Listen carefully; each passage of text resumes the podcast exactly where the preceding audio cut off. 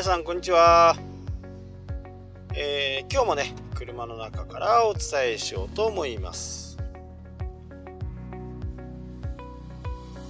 まだね、えー、札幌は雪が降ってない状態ですけど皆さんのところはねだいぶ秋がぐんぐん来てるのではないでしょうかね、まあ、北海道はもうほんと夜になると1桁台のね気温になるんで家の中はあったかい感じで、え、過ごしています。はい今日はね、えー、実店舗。実際にねリアルな店舗がある方向けですね、えー、Google マイビジネスって私もね、えー、かなり使っています。実際にうちはねハンコ屋さん21のね、えー、店舗を持っているのでとてもいいねテストケースでもありますしね、えー、実際にそれをすることで、えー、お客さんに見てもらえるチャンスが増えるということで、えこれはもう大胆な話を言ってしまうとサイトをねがなくてもいい時代が来るのかもしれない、まあ、それだけ Google が力を入れてね、えー、宣伝をしています。Google マップを見ながら、そこで検索をする。なんかこの間静岡に行った時にちょっと、えー受講者の方がね言われてたんですけどまあある専門家の人がこの Google マップで上に来るには近くのなんとかコットかっていうのを入れた方がいいよっていうふうにアドバイスを受けたというふうに言われてましたけどまあそれはないですよね。もう近くのと言わずに Google はすでにねその人の位置情報を把握してますから。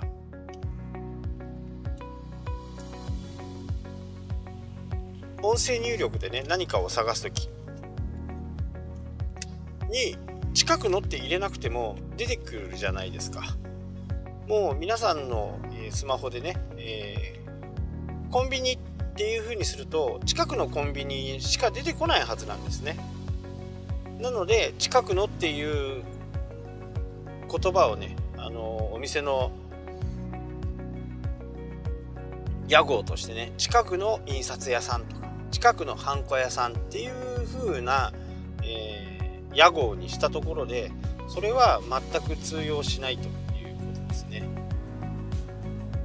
もうそもそもそのスマホからの一番近いところを、えー、探してくれてるわけですからわざわざそこでね、え同じ言葉を入れる必要はないということですね。で、えー、Google マップこれがなかなかくせ者でしてね、えー、多くの実店舗を応援してるねコンサルタントとか、えー、水曜の会社とかそういったところの人はね、えー、いろいろこう試行錯誤をね今、えー、繰り返しています。であそこからえー、っとですね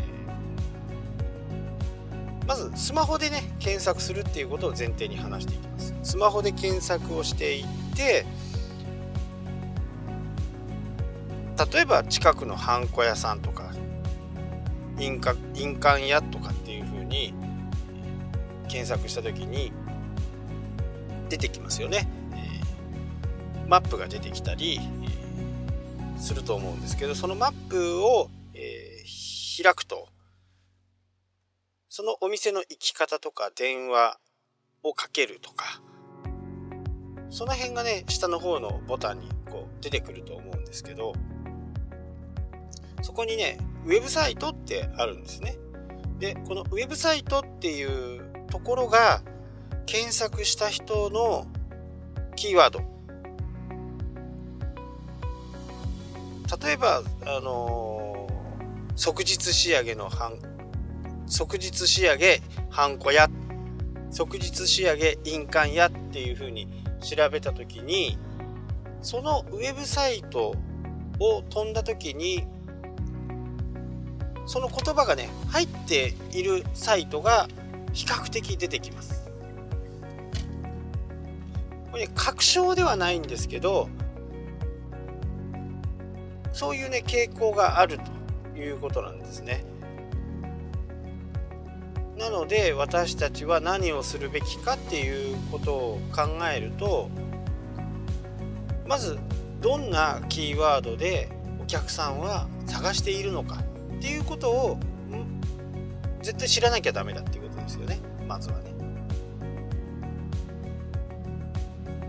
即日なのか丁寧仕上げなのかそれによってもね、あのー、マップが出てくる順位が変わったりします。なので、えー、急ぎのお客さんのためには即日仕上げとか3時間仕上げとか特急仕上げ超特急仕上げとかねそういう言葉が今度ウェブサイトの中から、えー、引っ張られてくる。なのでね連携してるんですよね。たとえどんなにその Google マイビジネスの中にね説明欄って3000文字ぐらい入れれるはずなんですけどここに書いてもあんまり効果がなかった。ないんですね。なので、えー、飛ぶ先。例えばうちの場合で言うと特急仕上げっていうページを作る。でその特急仕上げのページに Google マイビジネスのサイトのから飛ぶウェブサイトっていうところをを押したら飛ぶページがその特急仕上げのページに行くようになっていると特急仕上げっていう形で出てくる可能性が、ね、非常に高いです。まあほとんどの皆さんはうちうちもそうですけどえー、そこのウェブサイトを押すとどこ行くかっていうとトップページなんですよね。トップページに飛ぶ場合がほとんどです。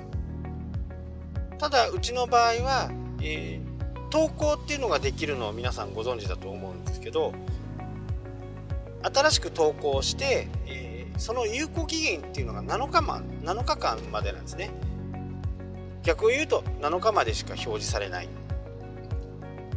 そこでいろんな商品を説明してそこから飛ぶリンク詳細はっていう風なリンクの指定っていうのはできるんですけど例えば封筒とか封筒印刷ってやるとうちはその封筒のこんな封筒ありますよとか金額はこうですよっていうことはウェブサイトの方のページに飛ばすようにしているんですね。のでこれトップページじゃない。っていうところがちょっとしたミソなんですよね。そこがねちょっとしたコツなんで、えー、投稿の7日間っていうのは1週間で、えー、なくなってしまうんで例えば、えー、水曜日がお休みの方は木曜日に新しい投稿を必ず上げる。そして1週間経って次の木曜日にまた新しい投稿をする。なので月4回ですね。月4回上げるっていうのを基本にしてやっていただきたいなと。でその時にやってもらいたいことっていうのはいつもね同じページじゃないページにこうリンクを飛ばしておくってことです。今回は封筒。次は印鑑。次は名刺。次は T シャツプリントみたいな感じでこう。いろんなものをね、えー、説明していく。いつも同じトップページに飛ばすんではなくっていろんなページに飛ばしておくっていうことがいいと思います。まあもちろんそうですよね、え封筒印刷って探してうちのハンコ屋さんが出てきたともしくはうちの Google マイビジネスを見てもらって封筒の写真が出てる。あ封筒もできるんだねっていうことがお客さんに、えー、分かってもらえる。でその封筒のボタン封筒を紹介しているボタン封筒を紹介しているページに、えー、飛びたいわけですよね。なのでそこでトップページに行ってお客さんがわざわざそのトップページから封筒のページを探しに行くっていう手間を省いてあげるっていうことが Google マイビジネスでねあの非常に効果が高く思います。で私も最近ねいろんな方と Google マイビジネスのことについていろいろ話をするんですけどやっぱり効果はねすごいある。ない Google マイビジネスをしっかりやってて効果がないっていう人に逆に今まで会ったことがない。まあ私のね周りにいる人は、えー、ネットにちょっと明るい方が多いとは思うんですけど Google マイビジネスをやってないっていう人も中にはいますけどね、あのー、それはねすぐさまやった方がいいですよっていうふうにはお知らせします。なのでね、あの、本当に Google マイビジネスはねサイトがサイトがなくなるぐらいまでにね、えー、発展させようっていうふうに Google はもしかしたら思ってるのかもしれないですね、えー、ソーシャルメディアで、え宣伝をするのもねいいですけど Google マイビジネスをしっかり運営していくっていうことがねより早い道だとは思います。であとは、えー、まずね注意しなきゃならないのは口コミですね。口コミに、えー、無理やり書いてもらうような、えー、指導はしない方が私はいいですね。私はいいと思っています、え Google とか Google って今までずっと僕は観察してきて思うのは5ばっかりあるようなところってあんまり評価が高くないんですね。なので、えー、5が全部5っていうのはん？ちょっと怪しくねっていうふうに思うんです。今までそういう、えー、リンクの付け方とかねそういったものも、えー、ずっと私がねやって分かってきてるんですけど Google って客観的にどう見るかなんですね客観的に見た結果5が全部だとあからさまにこれは何かやってるなっていうのが分かるじゃないですか。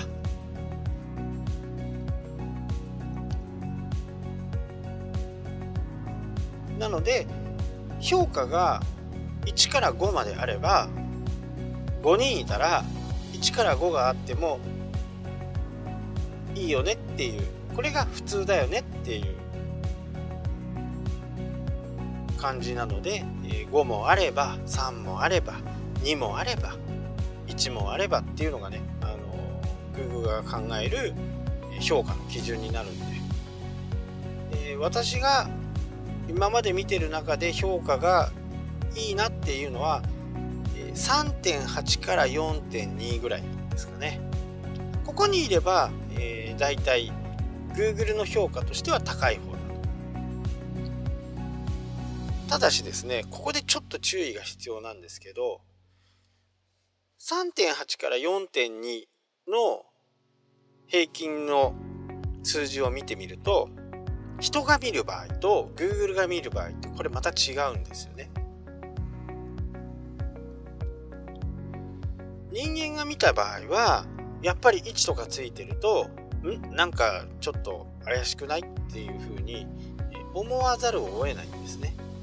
で5ばっかりだったらあこの店はきっといい店だっていう風に思うんですね。客観的な数字ではなくってその5という数字が人が見る数字としてとてもいいということなので5がいっぱいある方が人が見る場合にはいいんですよ。だからといって5がいっぱいあるから Google が評価が高いっていうことではないんですよね。ちょっと分かりづらいんですよね。ちょっと音声とかではちょっと分かりづらい。ですけど、えー、やっぱりお店のオーナーさん社長さんはやっぱり5をね、なるべく5を求める、接客をするなり商品提供するっていうことはまあこれは基本中の基本だとは思いますけどね。まあうちのサイトとかうちのあの Google マイビジネスちょっと見てもらうと笑っちゃうぐらいなんですけどまあ評価は低いですよ。でも評価が低くてもお客さんがねそれを見て、えー、変な店だっていうふうに思う人もいるでしょう。思う人もいる。多分いると思います。ただ、えー、じゃあ実際どうなのかっていうとまあ例年のね、えー、例年通りの数字をえ売上、として、え上げてますし極端にね数値が減るっていうことはほとんどないですね。まああの地震があった時とかね停電になった時とかあの風が強い時ああいう時はやっぱり人は来ないですけどアベレージで見た時平均で見た時はまあまあ震災の時ねやっぱり3日営業ができなかったんで、まあ9月の売り上げの作体はちょっと低かったんですけどね。まあその分が顕著に出たような売り上げの推移でしたけど、まあ、Google マイビジネスの評価が悪いから売り上げが悪いっていうことでもないんですよね。だからこれがねすごく微妙なところでえー、GO ばっかりのお店に行って何か、またまねそこが雰囲気が悪かったとかそういったことで、え、書かれる場合もありますし Google 対策としてはそれほど気にする必要はないないと。ただ人が見た時に1から5まである方がいいかいいのかっていうとまあなるべくだったら5が平均的にねある方がもちろんいいはずですね。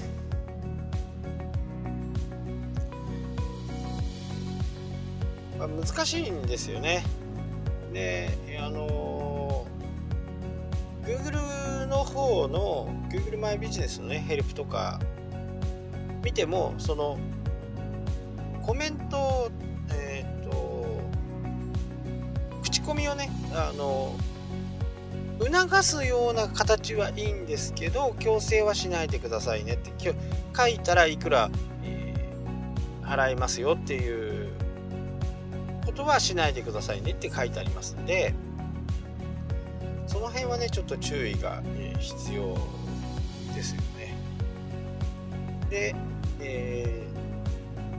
調べられることもできるんですよ誰がどの口コミ書いたとかいうこともローカルガイドその人がね書いたところっていうのはちょっと見に行けて過去のやつとかも遡れたりするんで、えー、あまりね、えー、そもそもあまり、えー、悪い評価をね悪い評価をつけてる人って結構ず全部がね悪い評価なんですよ。お前何者だっていう感じの、えー、評価の仕方なんでそういったところもねよく見るといいかなとは思いますしもし、えー、自分がねどうしてもこれは気に気に食わないとかどうしてもこれは納得できないっていう部分はねもう、えー、位置つけるのはね全然ありだと思いますけど私も過去にね、えー、2回だけ1をつけたことがありますけどなんかねすげえ騙された感じになっちゃなってこれは1だっつって、えー、やりました。